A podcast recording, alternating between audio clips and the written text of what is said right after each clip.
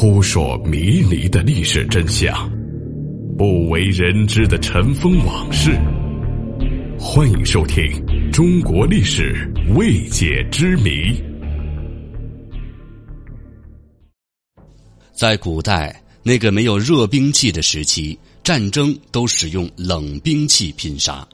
而那时的武将之所以能够以一敌多、大杀四方、名扬天下，除了拥有举世无双的武艺之外，必然拥有一把令人胆寒的神兵利器。而这些神兵利器都有一个特点，就是特别重。在古典小说《说唐》以及评书《兴唐传》《瓦岗英雄》《隋唐演义传》当中，有一个人物叫做李元霸。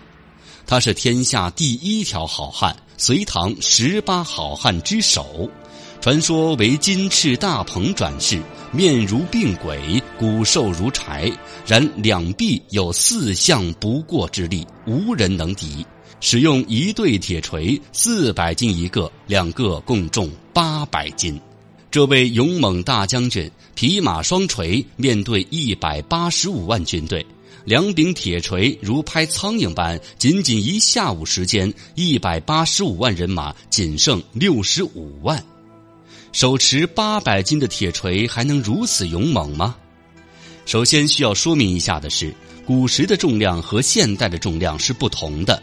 比如说唐朝时期，那个时候的一斤相当于现在的六百六十八克，而这八百斤相当于现在的一千多斤。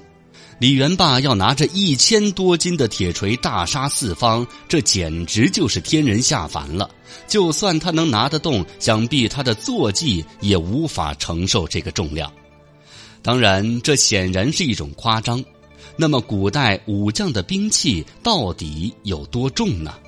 自古就有“工欲善其事，必先利其器”的说法，这一点在古代的武将身上尤为突出。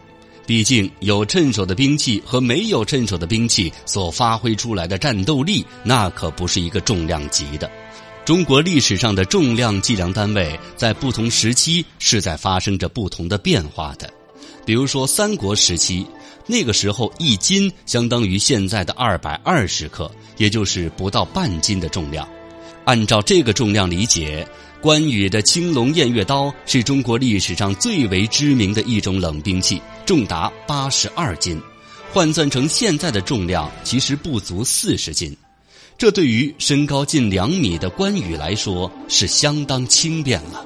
青龙偃月刀在战场上并没有当刀去使用，而是直接抡转如飞，所以又名为冷艳锯。而在三国当中，张飞膘肥体壮。历史记载，身高也超过了一米八。他使用的兵器是丈八蛇矛，有五十来斤，换算成现在的重量，最多也就二十五斤。怪不得他耍的那般自然了。三国里兵器最重的当属吕布，比排在第二位的青龙偃月刀重了十三斤。书中记载，吕布方天画戟重九十五斤以上，换算成现在的重量，大约有四十五斤。四十五斤的重量，在当时是第一重兵器，放到现在也还说得过去。再来说说赵云、赵子龙，总让人有翩翩君子的印象。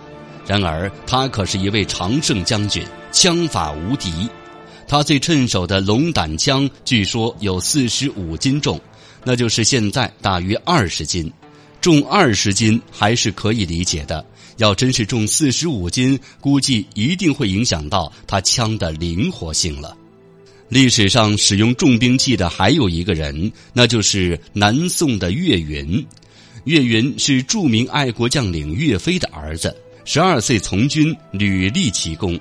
每次作战时，他两手各握一个铁锥，重八十斤，冲锋在前，以一当十。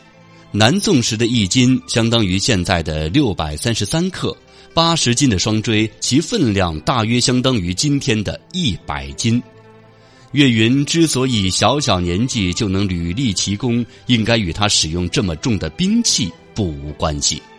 岳飞曾在《满江红》一词里这样抒发自己的抱负：壮志饥餐胡虏肉，笑谈渴饮匈奴血。待从头收拾旧山河，朝天阙。有岳云这样如此英武的儿子，以及那么多像岳云这样如此英勇的岳家军弟子做辅佐，怪不得岳飞有如此抱负，也怪不得和岳飞打了一辈子交道的老对手金人也由衷的感叹：“撼山易，撼岳家军难呐！”